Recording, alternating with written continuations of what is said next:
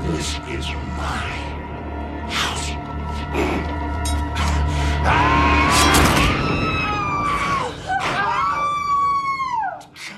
We'll turn your souls over to our world. Obtaining the four keys allows passage beyond the gates and a return to your world.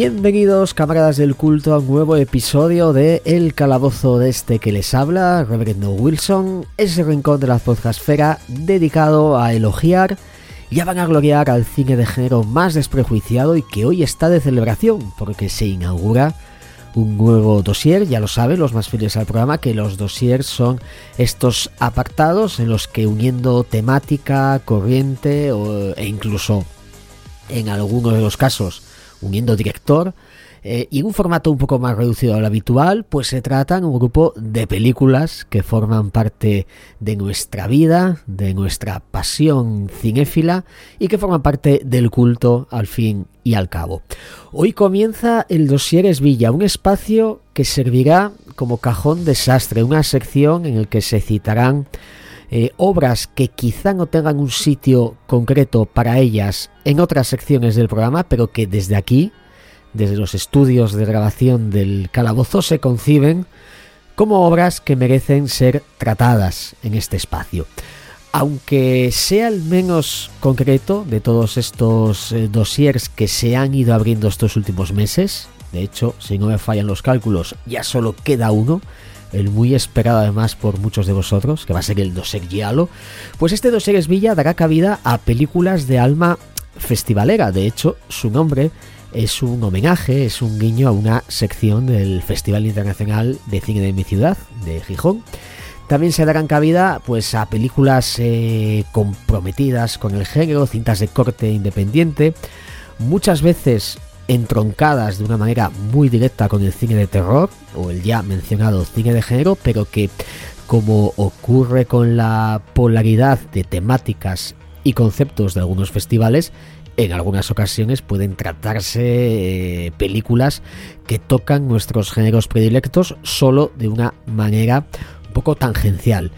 En fin, no sé si ha quedado claro o no el concepto de este eh, Villa, pero tan solo puedo decir, creando un hype tan gratuito como quizás innecesario que se vendrán a él cintas muy potentes y muy interesantes.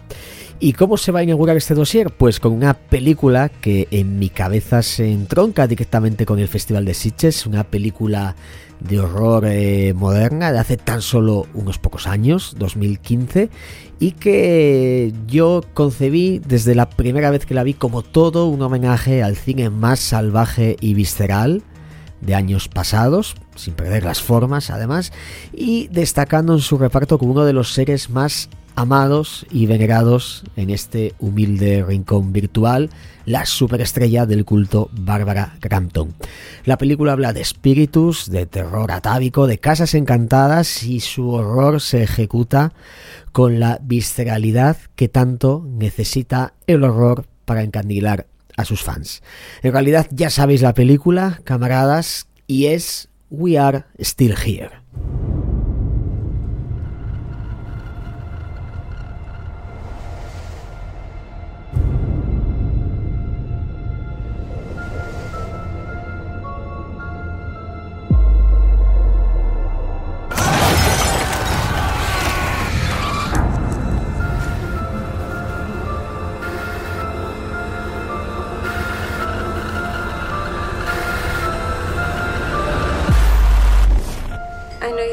Silly.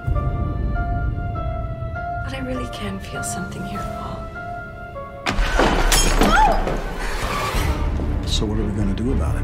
What if Jacob and May came up for the weekend? She told me once that people pay her to do seances. This house has an energy all its own. We don't need to find the darkness here, Paul. It's everywhere.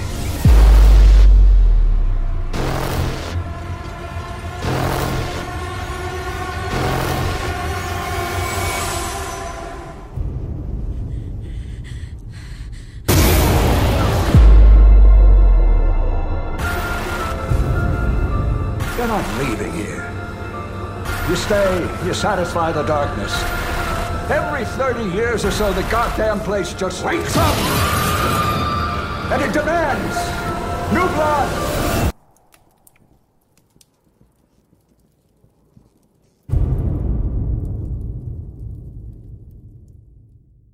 We Are Still Here año 2015. Todavía estamos aquí como se distribuyó en España. Una película dirigida por Ted Geoghegan, eh, un tipo nacido en el año 1979, amante del terror desde sus años mozos, que como suele pasar en estos casos, eh, fue un gran y apasionado fan que de repente se puso a estudiar cine y tuvo la enorme suerte tanto de dedicarse a la realización o producción de películas como también a la labor de eh, publicista que fue a lo que se dedicó hasta que consiguió su debut en esta, en esta película. Aunque ya veremos que previamente había colaborado con algún que otro cineasta de prestigio en el cine underground.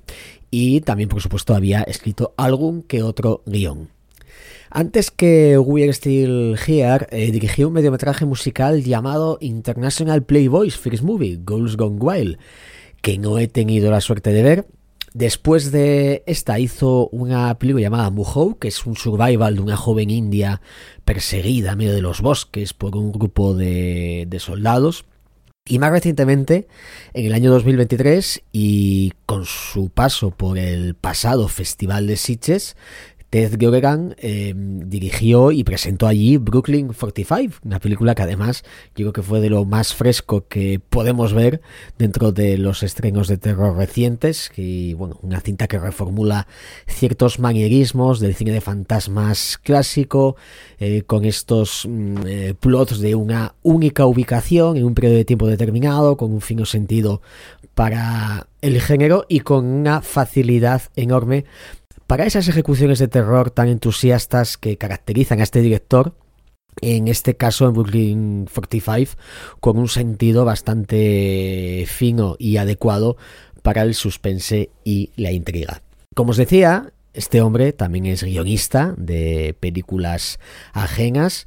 Llegó a colaborar con maestros del ultragore alemán como Andreas Schnaas en pelis como Nico de Impeller o Demonium, entre otras.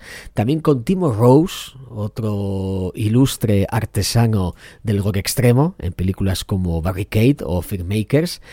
Mm, colaboró con esta gente haciendo guiones, también colaborando producción y demás. Tiene además un crédito si no recuerdo mal, eh, no sé si como guionista o como creador de la historia, en una película llamada Satanic Panic, que era una comedia, que también se estrenó en Sitges, por cierto, hace creo que dos o tres años, quizá alguno más, que bueno, era una, una, historia que cogía este fenómeno del Satanic Panic y hacía una especie de parodia para mí un poco nefasta, no fue una película que me gustase demasiado en su momento.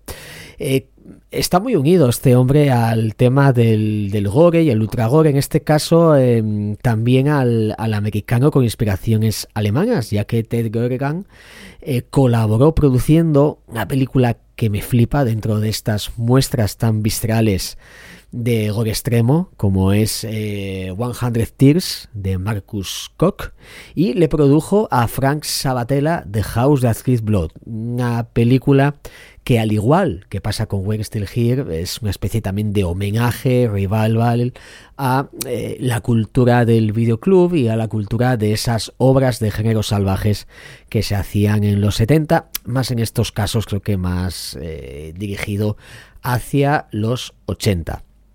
También le produjo alguna película a Olaf Ittenbach, eh, nuevamente ultra alemán, en este caso el, el, director, ¿no? De yo creo que los grandes clásicos de ultra alemán como son The Burning Moon y, Premutos. Es decir tenemos a, a este hombre a Ted Geoghegan que previamente a dirigir We Are Still Here, pues era un hombre muy metido en el género, muy metido en el bajo presupuesto, en el horror underground, y que como pasa con otros de sus compañeros de generación e incluso en generaciones previas, como pudieran ser los eh, eh, Eli Roth, etcétera, fans entusiastas que eh, pueden proyectar su pasión hacia el género y lo hacen con muy buenas maneras en películas como la que vamos a analizar hoy.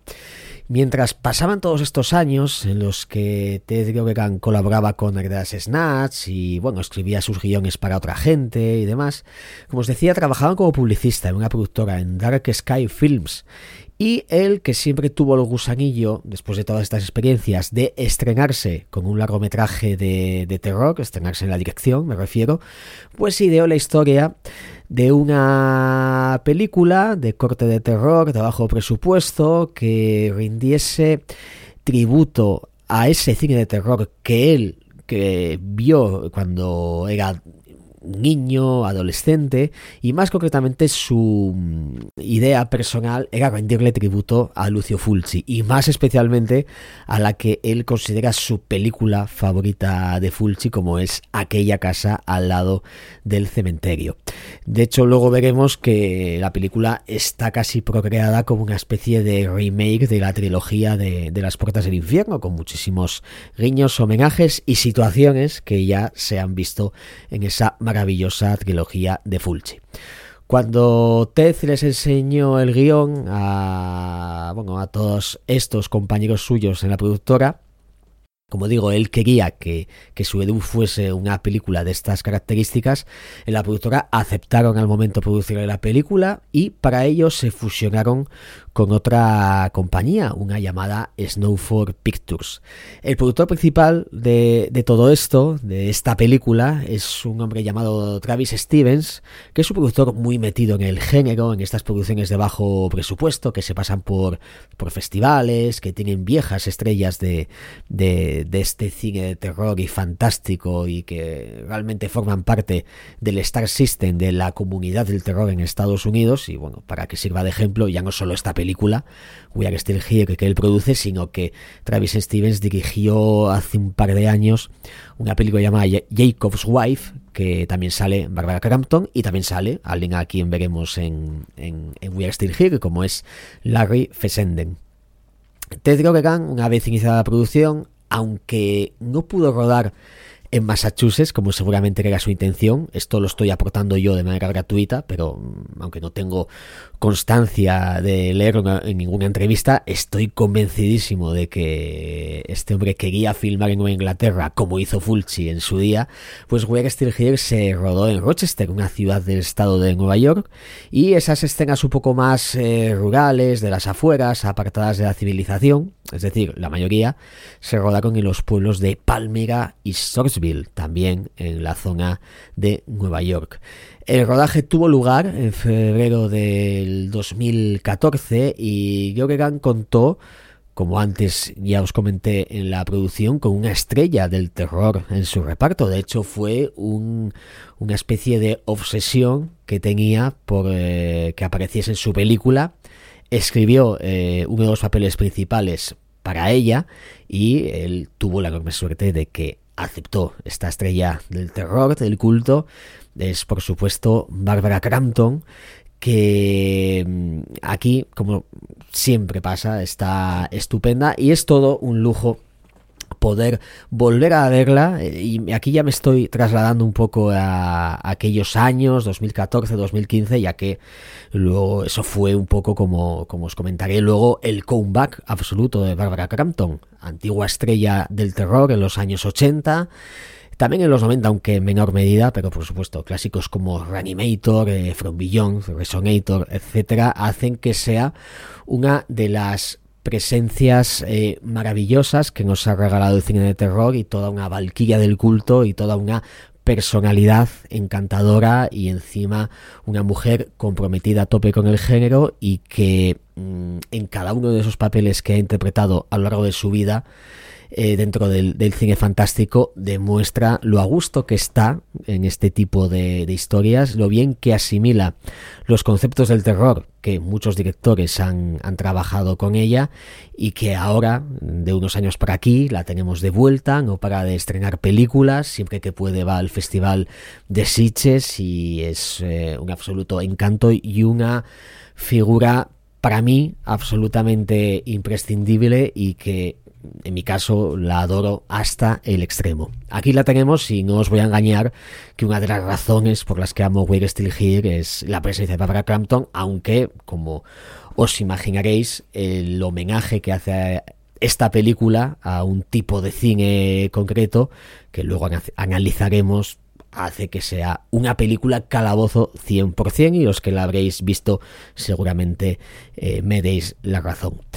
Eh, por comentaros alguna cosa más de la producción, eh, We're Still Here está ambientada en el año 1978-79, por ahí, más o menos, finales de los 70, o ese impasse entre los 70 y los 80, casualmente la época en la que Lucio Fulci dirigió su, su, trilogía de las puertas del infierno. La ropa de los personajes que se ven en la película que lógicamente mm, es propia de, aquella época, no se creó eh, específicamente para, para, esta producción, sino que lo que hicieron desde la producción fue comprarla en tiendas de segunda mano. Estamos ante una producción de bajo presupuesto y esto es una de las cosas que provoca eh, ese espíritu libre, ese espíritu outsider de este tipo de, películas, ¿no? que en realidad aquí de la escasez de medios hacen un logro, porque no hay ropa más fiel a la de la década de los 70 que la propia ropa que, que, se utilizaba en ese momento, ¿no? no algo que se recree como se hace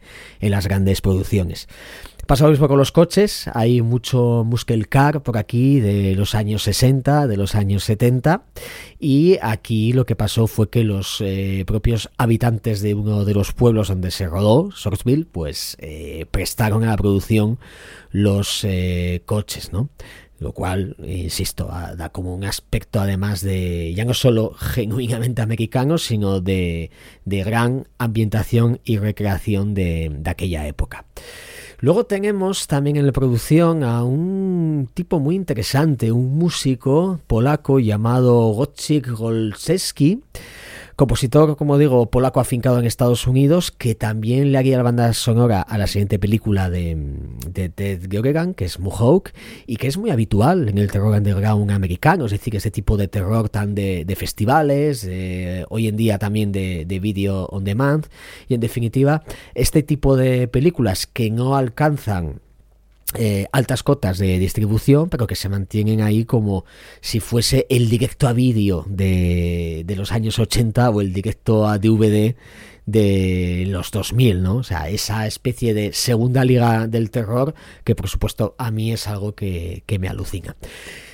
Deciros que este hombre también eh, le compuso la música a Beyond the Gates, otro hito reciente con Barbara Crampton, es decir, esta, esta película que, por la que siento también una predilección muy especial y que os puedo adelantar que está programada para algún momento de este dossier Villa que nos lleva de lleno a la época de los videoclubs, de los juegos de mesa de terror y que es una película que quizás su punto de partida no lo acaba de explotar Mm, del todo, pero que aún así tiene encanto, vamos, a, a espuertas y eso ya hace que, que adore la película. Por supuesto, la presencia de Bárbara también tiene mucha importancia para ello.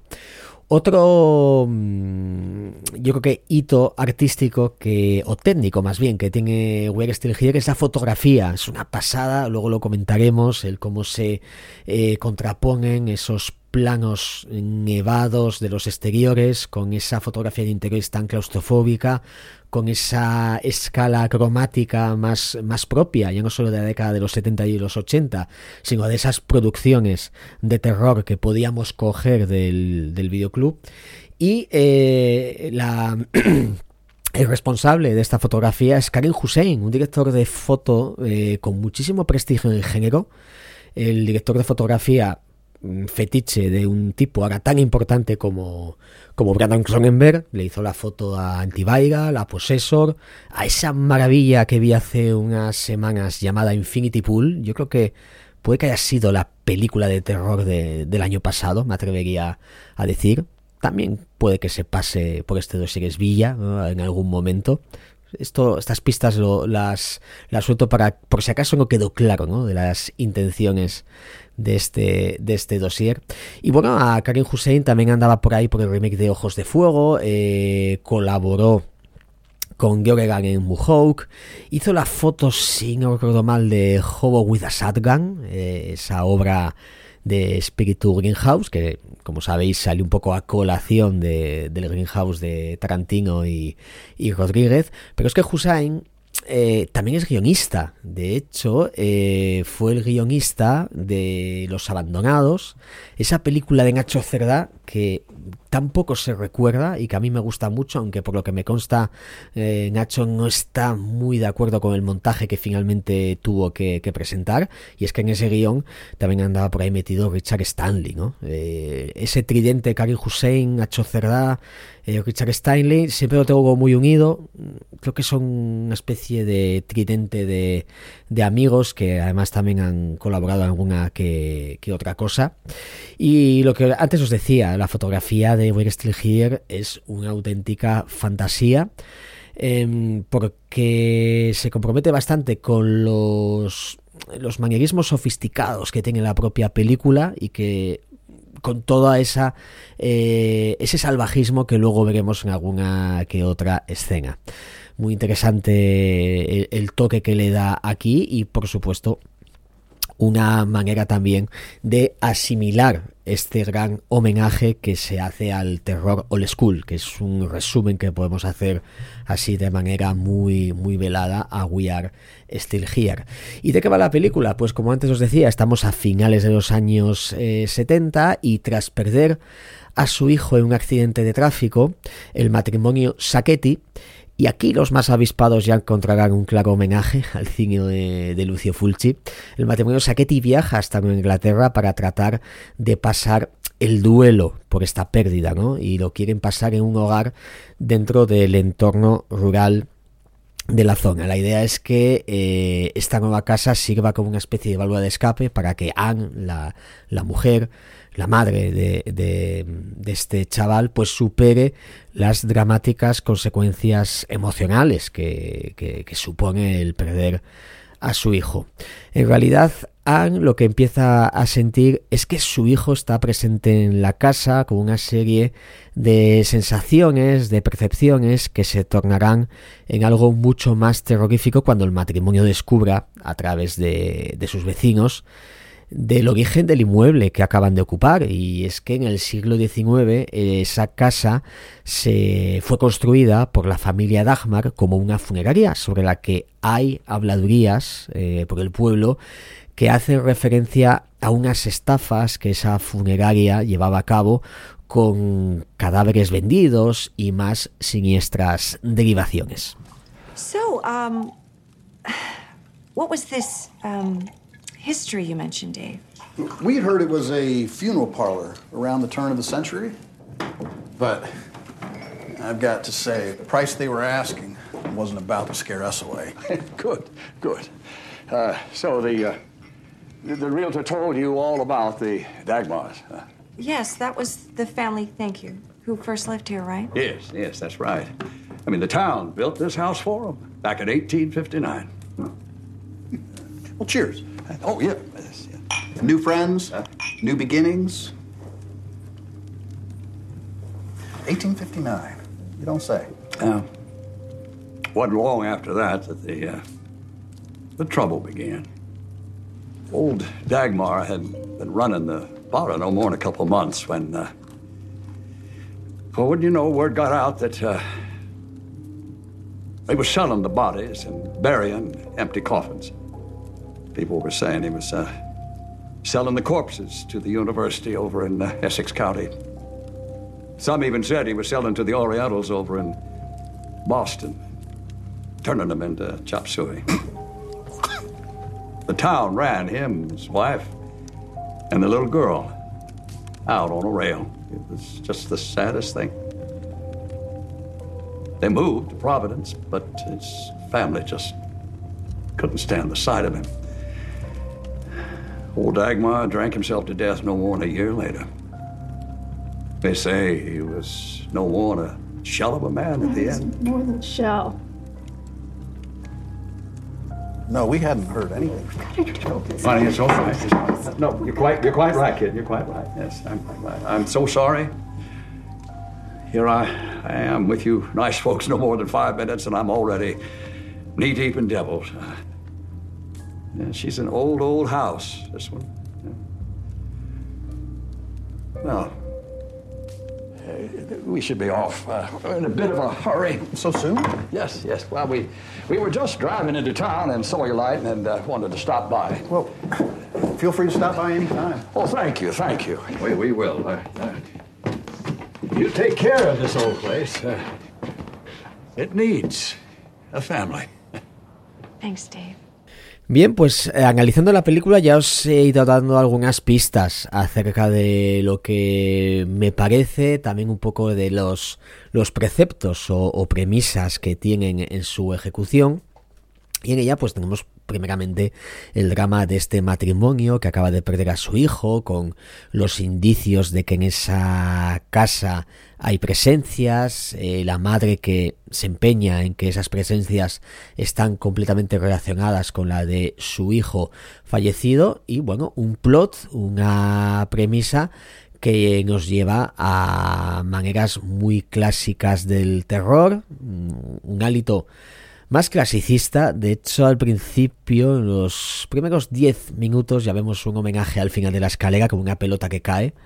¿no? y que de repente aparece y eh, luego lo que vemos que hace Ted Goegan es crear una atmósfera, una atmósfera que se torna en algo bastante siniestro, bastante pérfido y, con ciertos hálitos góticos, sobre todo en esa concepción de, de, interiores, donde se va creando ese horror que parece emerger de un punto en concreto, ¿no? No un terror que se pueda ver, sino más bien un horror que se puede sentir y como esa maldición etérea que va aparecer en cualquier momento y que va a, a ocupar las preocupaciones de unos protagonistas que poco a poco vemos que ese grupo de, de, gente que aparece en la casa va a ser mayor. Primero hay una aparición de unos vecinos que les explican los orígenes de esa casa y bueno,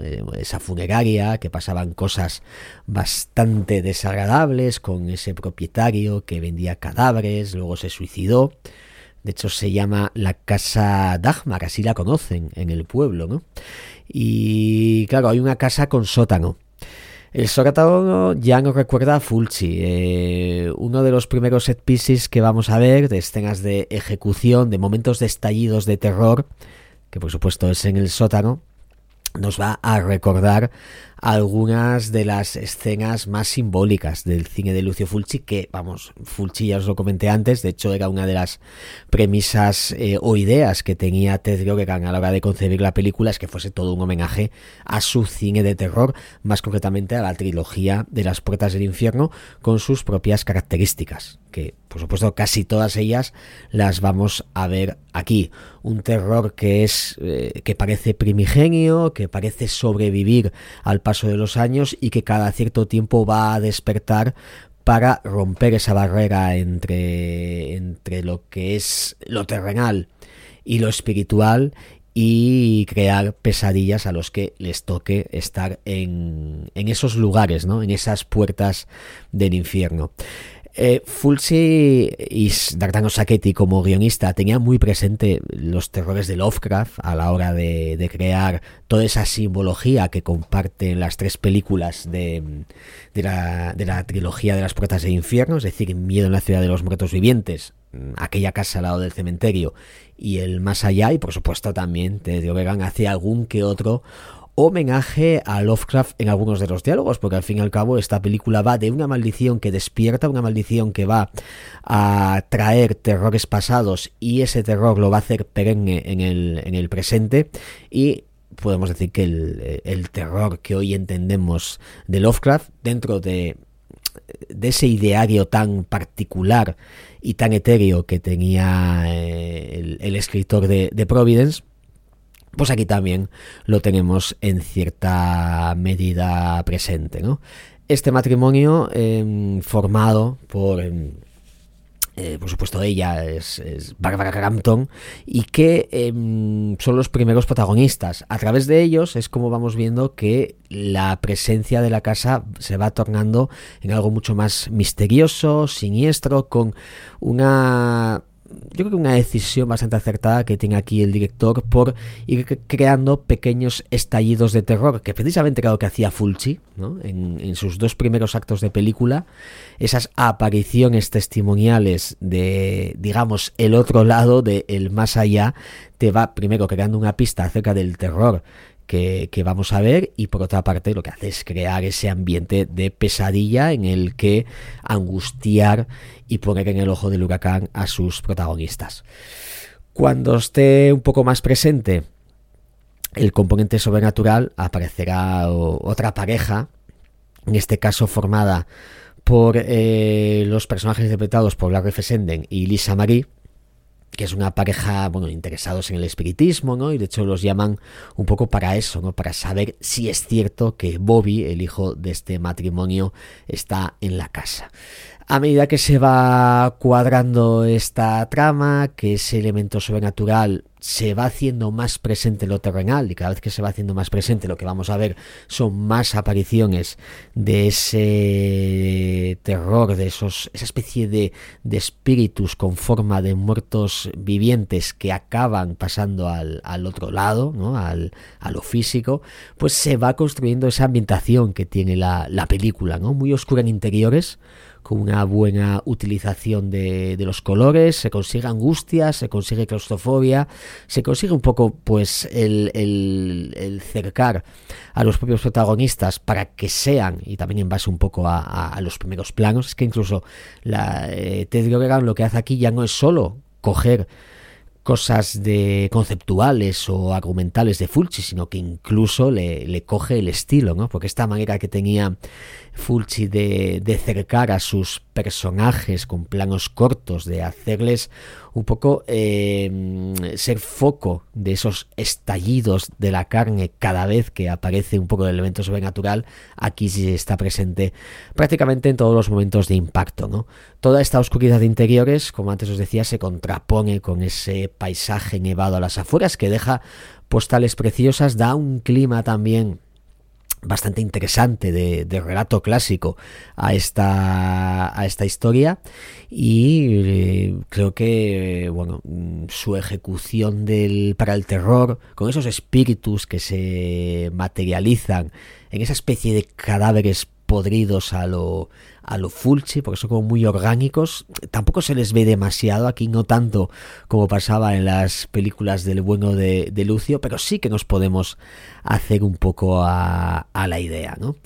Eh, cada vez que llegan estos momentos de impacto, estas escenas salvajes, sin ser un gore explícito, que lo hay en ciertos momentos, pero no al principio, aquí casi que eh, mostrando un, una especie de, de, escenografía siniestra, y de hecho los momentos de impacto eh, como vamos como el propio elemento indica llegan un poco a soquear al, al espectador eh, pues, y, también por esa manera que tienen tan abrupta ¿no? de entrar en escena no se les ve tan no hay tanto detalle como sí que había en eh, ya no solo en el cine de Fulci, sino en aquel cine de terror italiano de finales de los 70, principios de los 80, todo ese Eurosplatter que por supuesto aquí es homenajeado. Por hablar de algún guiño más, hay una botella de JB, pero con las letras cambiadas, BJ, pero está claro también el, el homenaje. Y eh, hay una escena también creo que interesante que es la gente del bar conversando en el, en el pueblo, ¿no? en el que hacen una mención a esa cosa que está en la casa y que necesita una familia para crear terror, que cada 30 años se activa pues esa maldición. ¿no?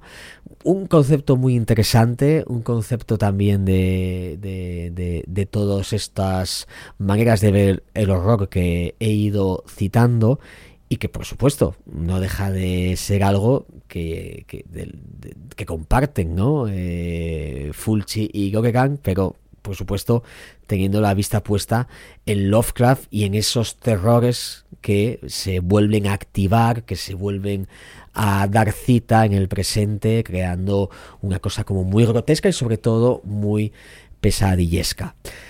El dibujo que hace del terror esta película es de que el mal está en una casa, está en un sótano, como si en ese sótano hubiese una puerta al otro lado. Insisto y soy muy pesado con esto, todo muy fulchi, es un homenaje confeso y por supuesto está hecho para que los que nos consideramos fans del, del maestro estemos todo el rato eh, recordando esas escenas de su filmografía, esos momentos em, tan especiales para nosotros, porque al fin y al cabo las escenas de impacto de las películas de Fulci son como los algunos de los momentos más importantes de, de nuestra vida, de nuestra existencia mal ancestral, un mal primigenio, un pueblo, una leyenda. Aquí ya no solo podemos citar a Fulci, sino a otros maestros del terror italiano. Pupi Abati, por ejemplo, se me viene a la cabeza. Y es que los italianos en este terror mediterráneo eran muy dados, ¿no?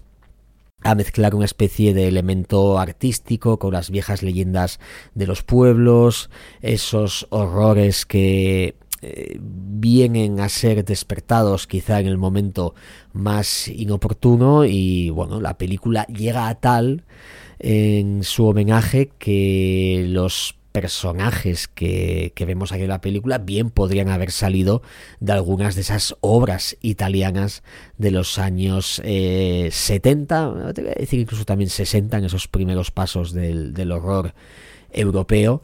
Y bueno, aquí yo creo que el símil es claro, ¿no? Eh, el papel de Barbara Crampton bien podría haberlo hecho Catriona McCall 20 años atrás, ¿no?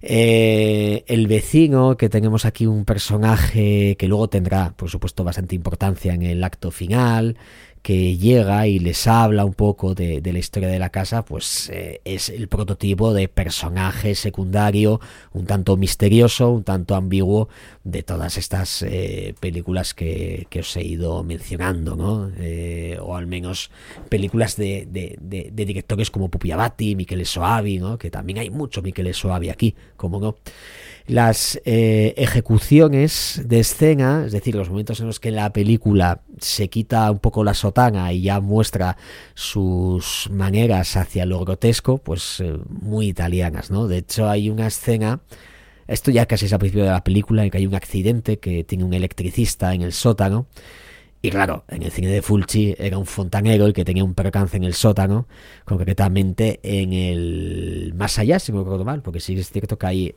como son películas, son tres películas que suelo ver bastante seguidas siempre, la trilogía de las puertas del infierno, a veces confundo una escena con otra de otra película y al fin y al cabo no deja de ser casi como una, una obra concepto dividida en, en tres partes, ¿no? Por poner algún pero a la película, sí que hay algunos planos de cámara, en algunos momentos en los que Weir Stelgier ya pretende pues eh, coger de la mano al espectador y, escupirle la cara todas estas todas estas intenciones para el terror hay algunos planos con cámara en mano que yo creo que no son muy acertados pero que no acaban manchando al conjunto por hablar también de referentes, estos zombies, ya cuando más los vemos aparecer en, en, su, en esa presencia tan, tan importante en el último acto de la película, también nos recuerdan, o al menos a mí, a, a esos eh, marineros fantasma de, de la niebla, ¿no? Es una especie de maquillaje de personas quemadas, lo que vemos aquí un maquillaje, por cierto, que según se comenta en alguna entrevista, se tardó un montón de realizarse en el rodaje. Creo que unas cuantas horas y otro montón de tiempo también en quitarlo, ¿no? que esto fue una especie un poco de, de problema dentro del rodaje, porque ya sabéis, y sobre todo los que hacéis películas o cortos, lo tenéis bastante presente, que minutos eh, de rodaje o minutos de producción, pues es mucha pasta ¿no? en esto de, hacer películas.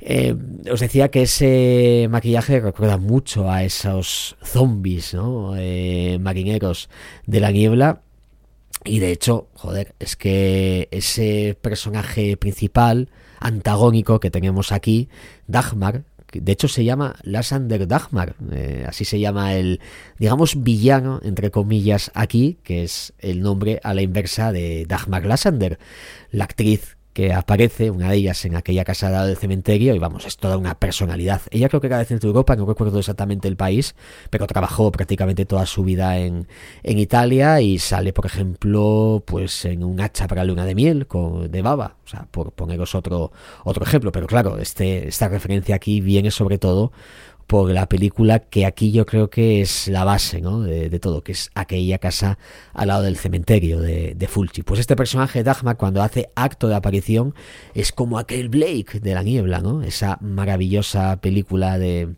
de John Carpenter que también en cierta medida está muy presente aquí, ya no solo la niebla, sino esos eh, estamentos para el género un poco bestias y grotescos que en unas cuantas películas Carpenter también tenía muy presente en, sus maneras de hacer el, terror. Este acto final de la película, en el que se desvelan todas las armas, pues como pasaba también en las pelis de Fulci, es donde se pone toda la carne en el asador. Aquí prácticamente dicho de una manera casi literal, ¿no? Por el aspecto de, esos zombies. Como digo, un acto final muy potente, eh, muy sobrenatural, pero el reverso más sórdido en lo visual, lo que podemos entender de lo que es un ente sobrenatural. Hay una escena además que no voy a destripar para que la gente que no haya visto la película la, la pueda, aunque sea imaginar ahora mismo, con sangre, brotando de un cuello, que es un homenaje claro al Tenebre de Dario Argento y a una de sus más icónicas escenas. Y bueno, lo que tenemos aquí en, en, esta película, ya para ir concluyendo el análisis, pues es una simbología, yo creo que tan sórdida como fascinante, una narrativa muy bien medida, o sea, la película tiene una especie de ritmo increchendo, como pasaba también en las pelis de Fulci, que estalla todo al final, Aquí creo que he tratado de una manera muy inteligente que te alude constantemente a esos referentes, pero que al mismo tiempo se esfuerza en, construir una especie de puesta en escena muy, muy personal y una manera de, narrar eh, bastante sofisticada que consigue ser salvaje al mismo tiempo, ¿no? Sin que ello pueda pues eh, cantar un poco, ¿no? Es decir, que, que, acaba fusionándose con cierta frescura todas eh, estas dos maneras de, asimilar el cine de terror. Aquí un terror de la vieja escuela, hay pasión por el género y se transmite, se te hace sentir y si eres un amante de, este tipo de, películas, tienes que rendirte a películas como We Are Still Here. We Are Still Here no va a ser o no es y ni será una de las grandes películas de terror del año 2010, o sea, de la década, mejor dicho, de la década del, de los 2010, pero sí que va a ser una obra que nos eh, muestra el, el camino ¿no? de, de, esos horrores que nunca se han de perder dentro de las diferentes corrientes del cine de género y además una película de 80 minutos, muy equilibrada en su narrativa, va al grano y tiene perfectamente estructurados sus actos, ¿no? con una manera bastante inteligente de medir su condición de homenaje y de fomentar una manera de ver el terror que nunca se ha de perder.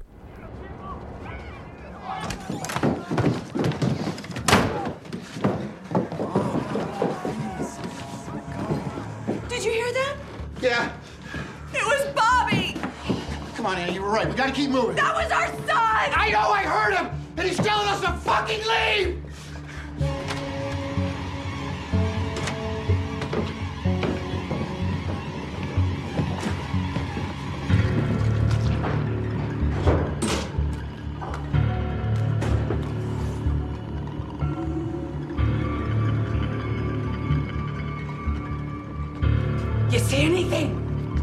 Nothing.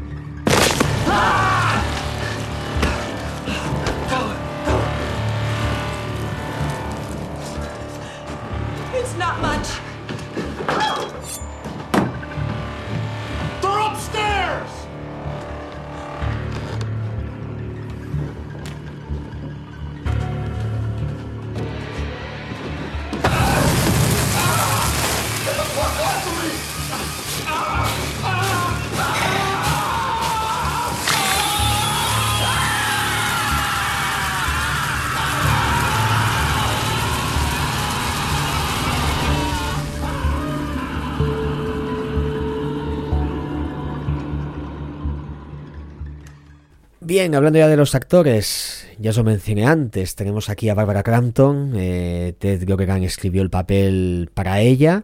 Como antes os dije, eh, esta película supone uno de esos primeros capítulos del comeback de Barbara Crampton al terror. Hacía tiempo que estaba un poco perdida. De hecho, en alguna entrevista ella mencionaba que a finales de los 90 había perdido la, un poco la, la pasión de interpretar su, su, oficio por, por, el cine y, la interpretación. En los años 2000, sobre todo, yo recuerdo verla en algún que otro telefilm, producciones de, de, muy bajo nivel, pero de repente eh, llega su pequeño papel en Your llega su cameo en The Lords of Salem y llega esta película. Y tenemos ahora a Barbara Crampton otra vez metida en la rueda del terror. Eh, haciendo gala ya no solo de esa belleza absolutamente increíble que, tiene hoy en día a sus sesenta y pico años y sobre todo siendo una estrella del culto. Es una de las grandes de nuestro Star System, del Star System de verdad, del Star System del, del cine de terror. No para de hacer películas. Recientemente ha estrenado una película que no todavía no vi, pero que tengo muchas ganas de, de, enfrentarme a ella, que es Sweet Evil Flesh que se pasó en el pasado festival de Sitges y está también ambientada en, Lovecraft. Digo también porque casi como que con Reanimator y Resonator y todo esto, pues tenemos siempre la figura de Barbara Crampton como muy ligada ¿no? Al, a las adaptaciones al cine de, de Lovecraft. Aquí está estupenda, eh, en We Are Still Here, eh, su papel es el que más peso dramático tiene, es un poco el, el, eje argumental con el que se abren diferentes capas de, de su argumento y es una estrella del culto, es una estrella del culto y cada vez que aparece en pantalla la película es como que como ente cinematográfico lo sabe. Siempre es un placer ver a Barbara Crampton en una película de terror y aquí pues aguanta el tipo a la perfección. También tenemos por aquí a Andrew Sensenich, que hace del marido de Barbara Crampton, o de su personaje, mejor dicho, un actor de televisión. Sale en No Miréis en el sótano 2, una secuela de un clásico absoluto del cine underground de los años 70 que, bueno, misteriosamente se hizo una secuela en el año 2015. ¿A quién más tenemos por aquí? Larry Fessenden, eh, su papel es el de este novio ¿no? del personaje de Lisa Marie, que forman una pareja de, espiritistas también. Este papel fue escrito para él. Improvisó sus escenas en la sesión de espiritismo.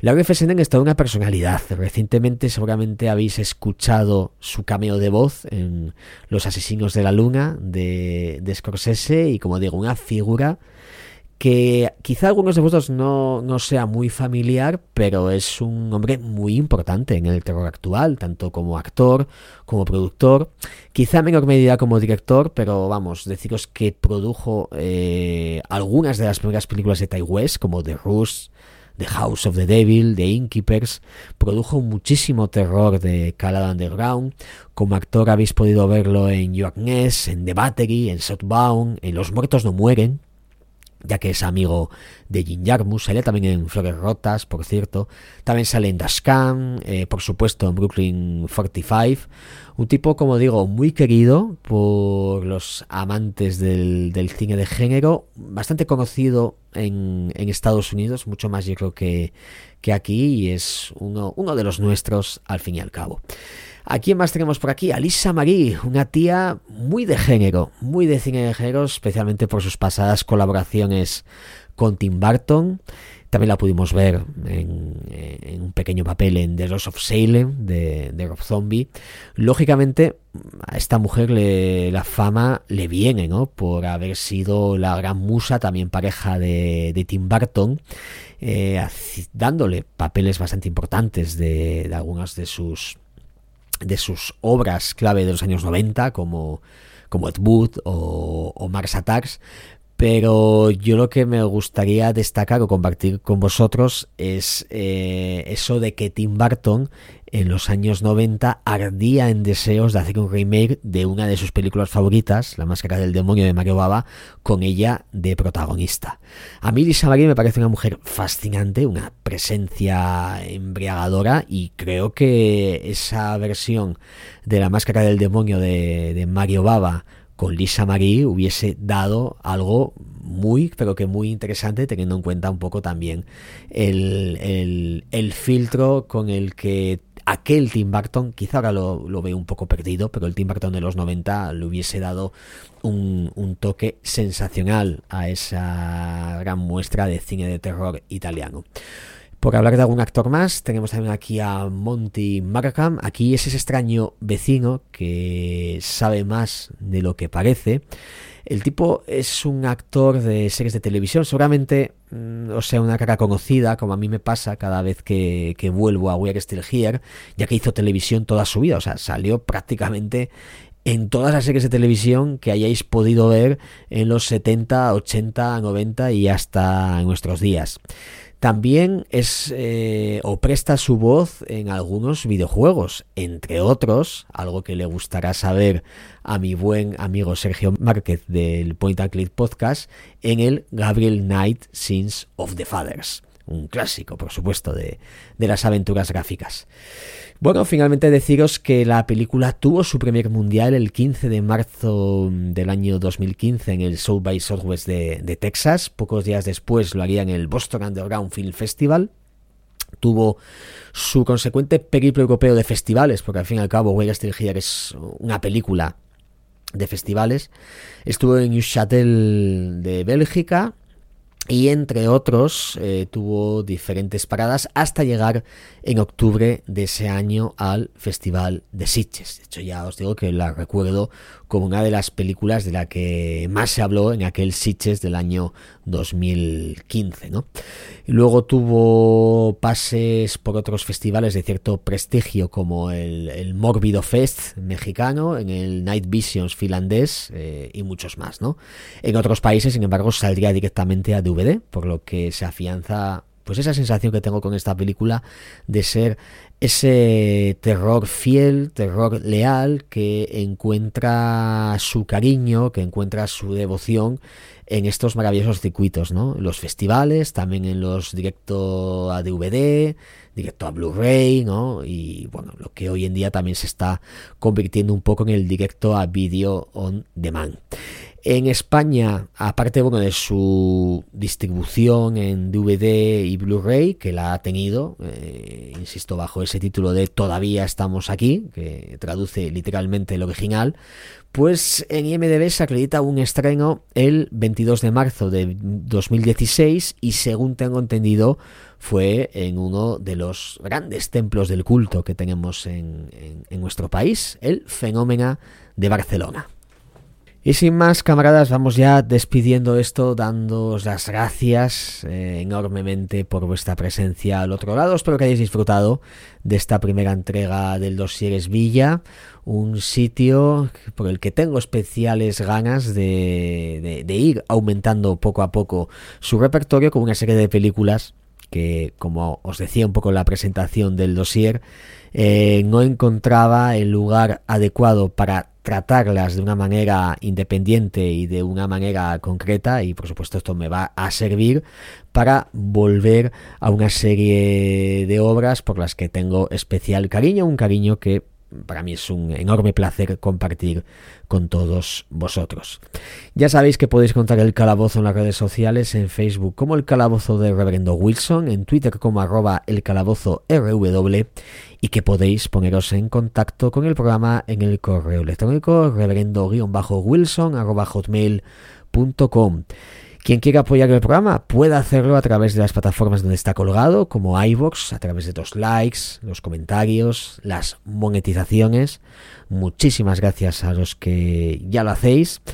También eh, podéis escuchar el calabozo tanto en Spotify como a través de la web de este que os habla, reverendowilson.com y como siempre menciono al final, ese maravilloso grupo de Telegram donde nos eh, estamos reunidos una porción bastante extensa de esta comunidad de, amantes del culto y donde rendimos tributo, pleitesía a todas estas obras que nos dan el aliento perfecto para poder eh, vivir este día a día, quizá un poco triste, quizá un poco oscuro, que nos ha tocado lidiar últimamente.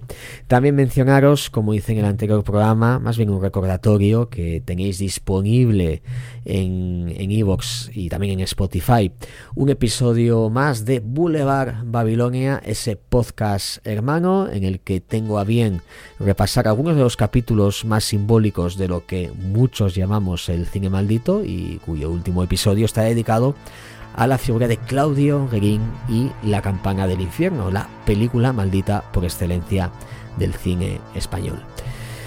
Así que camaradas, muchísimas gracias nuevamente por estar ahí. Larga vida al culto, hermanos, y hasta siempre.